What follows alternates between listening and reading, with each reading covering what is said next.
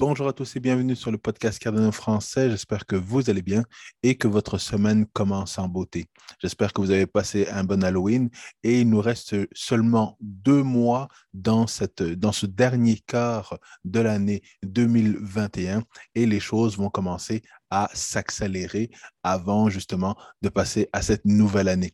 Mais si vous aimez toujours le contenu de mes podcasts, n'oubliez pas de smasher bien fort le bouton like, abonnez-vous à la chaîne YouTube et partagez l'épisode avec le plus de monde possible. Aujourd'hui, je vous parle de la revue mensuelle qu'on a eue la semaine dernière au niveau de Cardano et de tout ce qu'on va euh, avoir d'ici la fin de l'année. Alors, on commence rapidement par une analyse de graphique de Bitcoin, du graphique de Cardano et de la situation du marché. Et par la suite, j'entame justement cette revue mensuelle de Cardano ainsi que le EMA qu'a eu Charles ce week-end. C'est parti. Alors, on le voit, le marché est un peu plus stable. On voit justement qu'il euh, y a un peu plus de vert, un, peu plus de stabilité et ça nous encourage fortement. Mais ce qui fait un petit peu peur, c'est évidemment Solana qui se rapproche rapidement de Cardano. Et j'entends déjà euh, euh, les, grands fans de Solana qui vont être très ravis de flipper Cardano. Ça va arriver et même si ça arrive, personnellement, je ne suis pas inquiet. Euh, comme Charles l'a dit dans son aimé, euh, si vous regardez justement euh, à chaque mois dans les, dans les, dans les dernières années, eh bien, il y a des coins qui arrivent dans le top 10, d'autres qui descendent du top 10 et tout ça. en 2020, je vous le disais la semaine, la semaine dernière, Have était arrivé dans le top, dans le top 10 parce qu'il y avait une grosse tendance au niveau du DeFi eh bien, actuellement, on voit que Solana a son heure de gloire. Donc, tant mieux s'ils arrivent dans le top 5. Je sais que ce qui va arriver dans, les mois, dans les prochains mois qui vont, euh, passer, vont euh, ramener une vague d'intérêt au niveau de Cardano avec tous les projets qui vont arriver. Euh, donc, c'est ça. On voit que Cardano continue de se stabiliser aux alentours de 2 dollars et tout ça. Mais regardons en détail le graphique de Bitcoin. Du côté de Bitcoin, c'est quand même intéressant parce qu'il continue de stabiliser au-dessus de 60 000 dollars. On voit qu'il y a un gros support au niveau de 60 000. On, l'a, euh, on est passé un petit peu en dessous euh, il y a quelques jours, mais on est très rapidement remonté et là, on est tranquille, on se stabilise et probablement qu'on va, euh, qu'on va rester encore comme ça quelques, quelques jours probablement, mais on que très rapidement, ça va repartir à la hausse parce que le quatrième quart des années suivant euh, le halvening, eh bien, ce sont des très bonnes années pour Bitcoin. Donc, il faut, euh, faut qu'on se dise que euh, très rapidement, ça va repartir à la hausse. Donc, je ne m'inquiète pas. Je ne m'inquiète vraiment pas pour ça. Alors, euh, au niveau de Cardano, on voit ici qu'on avait dans le fond un, triangle symétrique. Et généralement, un, triangle symétrique, ben, c'est euh, de bon augure pour aller vers le haut. Seulement avec ce que Bitcoin nous a joué, avec la correction que Bitcoin nous a joué euh, dans les dernières, la semaine dernière, eh bien, malheureusement, ben, ça a baissé. Et là, on est en train de voir probablement un ascending triangle qui est en train de peut-être se, placer. Il faut continuer à l'observer, mais on voit que dans le fond, on, voit qu'on a la diagonale qui a joué le rôle de support et que probablement qu'on est en train de remonter tranquillement la diagonale et se préparer un, un ascending triangle qui est extrêmement bullish pour Cardano. Donc, si euh, Cardano est en, se stabilise et continue de monter tranquillement d'ici ce qui va se passer euh, au mois de novembre. Et euh, probablement qu'au mois de novembre, on va avoir la sortie du, Plutus Application Backend qui va permettre, dans le fond, aux différents projets d'utiliser euh, les contrats intelligents et de sortir leurs propres projets. Donc, si on a cet ascending, cet ascending triangle qui est en train de se former plus la sortie du, P, euh, du, du, PAB, PAB, du Plutus Application Backend, et des différents, de certains projets, dans le fond, euh, qui sortent dans le, au courant du mois de novembre, début décembre, eh bien, ça va être vraiment bullish. On risque de, de monter tranquillement et après ça, d'avoir ce catalyste qui va euh, faire monter le prix de Cardano. C'est ce que j'anticipe en tout cas. On va voir avec le momentum jusqu'où on va pouvoir monter. Et comme le bull run va se prolonger en 2022, eh bien, c'est probablement début 2022 qu'on devrait atteindre les différentes prédictions et la fin du bull run. Mais si vous êtes intéressé par le trading, que vous voulez euh, être en mesure de voir les graphes, d'analyser les graphes, de voir les différentes tendances et de cibler les opportunités d'achat et de vente, eh bien, je vous conseille encore une fois la formation sur le site cryptoformation.ca. Vous avez la formation de trading juste ici qui va vous permettre justement d'anticiper, de, voir les tendances et de repérer encore une fois les bonnes opportunités. Vous avez juste à taper le mot podcast Cardano 10 pour avoir un rabais ou une réduction sur la formation. Et encore une fois, c'est la formation de mon ami Paul que vous avez déjà vu sur le channel. Je vous le conseille fortement si vous êtes intéressé à trader, à placer euh, vos, vos billes au bon moment retirer au bon moment parce que justement, cette dernière partie d'année et le début de l'année 2021 risquent d'être des moments très excitants. Donc, n'attendez pas d'arriver au moment de la FOMO pour entrer puis commencer à apprendre. Il faut apprendre avant que la FOMO commence à s'installer.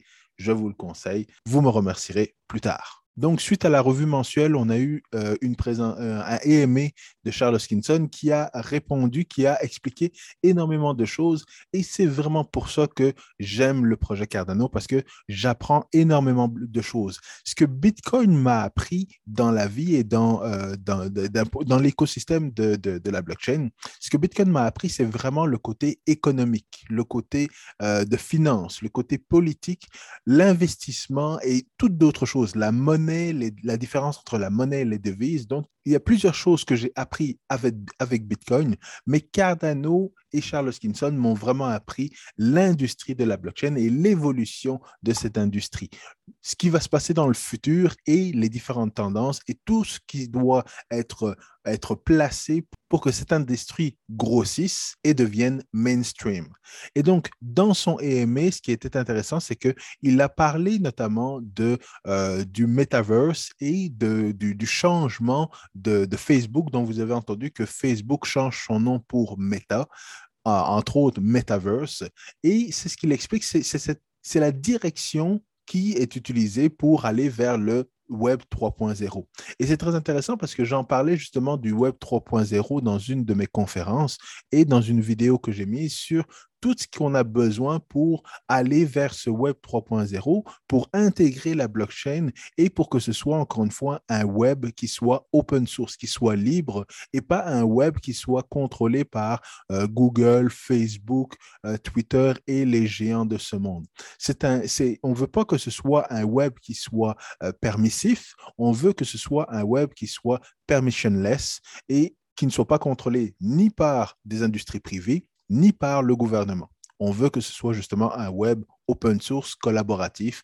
Et pour que ça arrive, la seule technologie qu'on peut utiliser, c'est la blockchain. Et c'est ce que euh, Charles expliquait justement dans son EMA. Et c'est ce que moi, je vous ai expliqué également dans la vidéo. Donc, je vous conseille de la regarder si vous êtes intéressé à en savoir plus. Et au niveau de la revue mensuelle, ben, ils ont commencé par expliquer tout ce qui s'est passé lors euh, du, euh, du ben, lors du summit, du Cardano Summit, et toutes les présentations qui nous ont donné énormément de contenu. Et c'est pour ça que j'explique justement que la différence entre Bitcoin et Cardano, c'est avec Cardano, c'est tout ce qu'on peut apprendre au niveau de l'industrie. Donc, ils, expliquaient qu'il y avait 140 000 personnes qui s'étaient connectées, qui avaient regardé des conférences en direct lors de, de, de cet événement, plus toutes les personnes qui étaient sur place aux différentes locations euh, localisation euh, dans le monde. Donc, avoir un, si gros nombre de personnes qui faisant partie de la communauté démontre bien que nous sommes loin d'être une ghost chain et que nous sommes loin juste d'être une, blockchain d'identité ou un culte. C'est vraiment un, grand nombre de personnes qui veulent en apprendre plus, qui veulent faire évoluer cette industrie et c'est vraiment extraordinaire. Parce que quand on regarde au niveau de CryptoLand, tout ce qui se dit et le bruit qui, qui ressort de la blockchain Cardano, eh bien, si on fait fuite de ce bruit et qu'on reste focus, on apprend énormément de choses. Et même si le prix n'est pas au rendez-vous, juste d'un point de vue intellectuel, eh bien, ça fait vraiment une différence. Mais c'est sûr que tout n'est pas parfait au niveau de Cardano. Euh, un simple exemple, c'est que tout le monde ne peut pas sortir euh, ou euh, gérer un stick pool. Alors, il faut utiliser des, command lines, il faut justement euh, utiliser des scripts et faire une grosse gymnastique très techno, très technique pour pouvoir gérer un stick pool. Et donc, il y a des choses comme ça qui doivent être améliorées. Avoir un nœud, c'est facile. On peut télécharger Dadalus, on peut l'installer, avoir le nœud, avoir notre wallet, mais euh, après ça, être en mesure de lancer son stake pool, c'est un petit peu plus compliqué et ce n'est pas à la portée de monsieur et madame tout le monde. Mais encore une fois, tout ce qu'on voit et tout ce dont on entend parler à Cryptoland au niveau de Cardano, c'est juste le sommet de l'iceberg. Il y a énormément de monde qui continue de travailler, qui font évoluer les choses au niveau de Cardano, mais quand on regarde les différents traders, les différents haters, les gens qui sont impatients, eh bien, c'est eux qui font le plus du bruit dans l'écosystème. Mais vous, la communauté francophone et la communauté de Cardano, nous restons focusés parce que, encore une fois, il y a énormément de gens qui travaillent et on est capable de le voir sur Facebook, on est capable de le voir sur les réseaux sociaux parce que moi, personnellement, je suis connecté à toutes les personnes qui travaillent chez Cardano, euh, de Charles Skinson à, Tamara Hazen, sa chief of staff, euh, et toutes les autres personnes qui ont un rôle clé euh, dans le projet Cardano et qui travaillent chez. Je suis ami avec eux sur Facebook, sur Twitter, sur LinkedIn, donc je vois tout ce qui se fait en direct et je n'ai pas besoin de lire un article ou de, euh, de, de demander à quelqu'un ce qui se passe parce que je suis connecté partout, je suis le projet à la minute. Et c'est la même chose pour les SPO, c'est la même chose pour les différents projets. Donc, donc, toutes ces personnes qui travaillent dans la communauté, qui participent à Catalyst et tout ça, eh bien, toutes ces personnes-là vont justement à un moment donné livrer la marchandise et c'est là que Cryptolen va retrouver de l'intérêt pour Cardano. C'est là que les investisseurs vont revenir, que les traders vont revenir et que tout le monde va dire que oui, Cardano, c'est un projet qui n'est pas juste académique. Mais c'est sûr que pour l'instant, il y a encore cette phase d'Alonso qui doit se terminer parce qu'il y a encore du travail à faire, notamment justement avec les contrats intelligents et la sortie du Plutus Application Backend qui devrait arriver d'ici euh, dans, le courant du mois de novembre. Une fois que le Plutus Application Backend sort, à ce moment-là, ben, les différents projets vont pouvoir intégrer les contrats intelligents qu'ils ont développés, qu'ils ont testés, et l'intégrer pour qu'ils soient en mesure de communiquer avec le différent, avec le, le wallet, le nœud et ainsi de suite. Donc, c'est vraiment cette pièce maîtresse qui est qui était très importante pour que les différents projets comme euh, Occam Finance, comme euh, Sunday Swap et les autres soient en mesure de déployer leurs projets, de déployer leurs contrats intelligents sur le main chain. Actuellement, il y a quelques contrats intelligents sur le main chain, mais rien de concret ou rien qui puisse être vu par la communauté, utilisé par euh, CryptoLand et pour démontrer dans le fond tout le travail et toutes les opportunités de la blockchain Cardano. Et donc, quand on regarde en détail, on voit évidemment qu'il y a une partie off-chain et il y a une partie on-chain. Donc, il y a différentes choses qui vont rouler lorsque les applications vont être déployées sur la blockchain Cardano. On va avoir le Plutus Application qui, va, qui est la partie, dans le fond, euh, le contrat intelligent qui est connecté à l'application. Et cette partie de contrat intelligent va générer des transactions qui vont être par la suite euh, traduites en Plutus Core. Donc, ils vont être en lien avec le contrat intelligent qui se trouve on-chain, qui va être euh, exécuté sur la blockchain Cardano. Parce que là, vous allez avoir un nœud qui va commencer justement à, euh, à, interagir, le nœud va interagir avec le ledger, il va aller chercher une, une, interface pour pouvoir se connecter à la blockchain Cardano, aller chercher l'information et par la suite exécuter le contrat intelligent. Donc toute cette partie-là on-chain doit encore être euh, réalisée, doit encore être finalisée parce qu'il y a l'application Plutus qui va parler, qui va générer des transactions, qui va envoyer le contrat intelligent on-chain. Par la suite, il va y avoir du, déploiement, du développement qui se fait au niveau du Bluetooth interface to Ledger. Donc, cette partie euh, de code qui va permettre d'interagir avec la blockchain Cardano, d'aller chercher les informations. Et euh, actuellement, il y a déjà des librairies que, les, euh, les, projets utilisent pour développer leur contrat intelligent pour la partie off-chain. Parce qu'il y a beaucoup d'exécutions qui vont se passer off-chain et cette exécution-là n'a pas besoin de se passer sur la blockchain Cardano. Mais il faut avoir justement ce PAB, ce Bluetooth Application Backend, pour être en mesure de dialoguer et d'échanger avec les différents wallets. Les wallets qui communiquent avec les nœuds et qui, par la suite, permettent de parler euh, directement à la blockchain et d'exécuter les différents contrats intelligents. Donc, on voit que cette architecture technologique, cette architecture de la blockchain Cardano avec les contrats intelligents est encore en train de se développer et c'est ça qui doit obligatoirement sortir d'ici euh, la fin du mois parce que une fois que ça c'est disponible, eh bien, tous les projets vont pouvoir jouer avec et déployer le tout euh, au niveau de euh, sur le mainnet. Actuellement, les projets sont en mesure de tester, de tout tester au niveau du, euh, du testnet. Donc, ils sont en mesure d'interagir avec le Bluetooth Application Backend, de voir comment ça réagit et de faire tous leurs tests. Ce qui est important de préciser, c'est qu'ils pourraient, les projets pourraient déployer et sortir leurs leur, différents projets, les différents contrats intelligents sur la blockchain Cardano. Ils pourraient le faire actuellement. Seulement, ils ne le font pas parce que cette, cette partie, le Bluetooth Application Backend, n'est pas disponible. Et ils pourraient eux-mêmes manuellement générer des transactions, communiquer avec le wallet backend et ainsi de suite. Mais ils ne le font pas parce que ça, y a, ça comporte quand même des risques. Et donc, autant laisser, euh, autant laisser IOHK travailler là-dessus et que les différents projets se concentrent sur ce qu'ils doivent faire.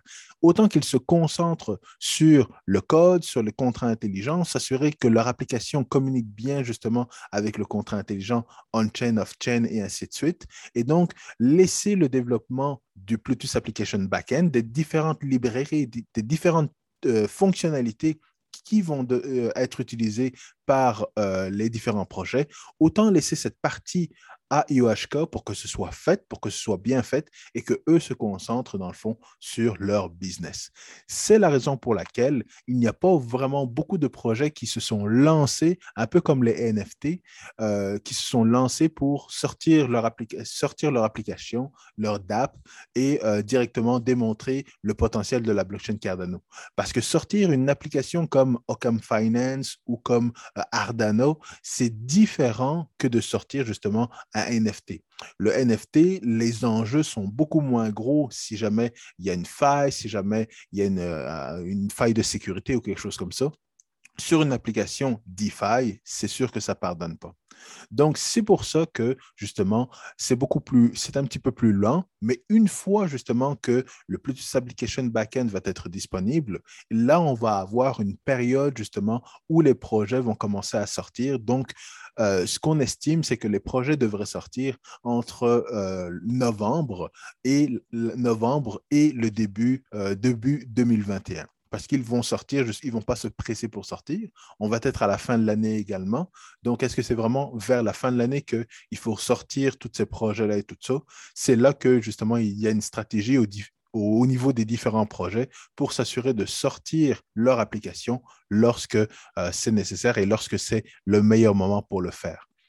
Mais ce qu'on peut, ce s'attendre, c'est justement euh, avoir Sunday Swap, avoir euh, Finance, avoir euh, Ardana et tout ça sortir d'ici la fin de l'année ou alors très rapidement en 2021. Moi, personnellement, j'ai vraiment très hâte à la prochaine revue mensuelle parce que lors de cette prochaine revue mensuelle, eh c'est sûr et certain qu'on va avoir plus d'informations sur tout ce qui s'est passé en Afrique, sur euh, les différents pays qui ont été visités et euh, les, les projets potentiels qui risquent de sortir et de commencer à être développés en 2022. Donc, j'ai vraiment très hâte pour ça.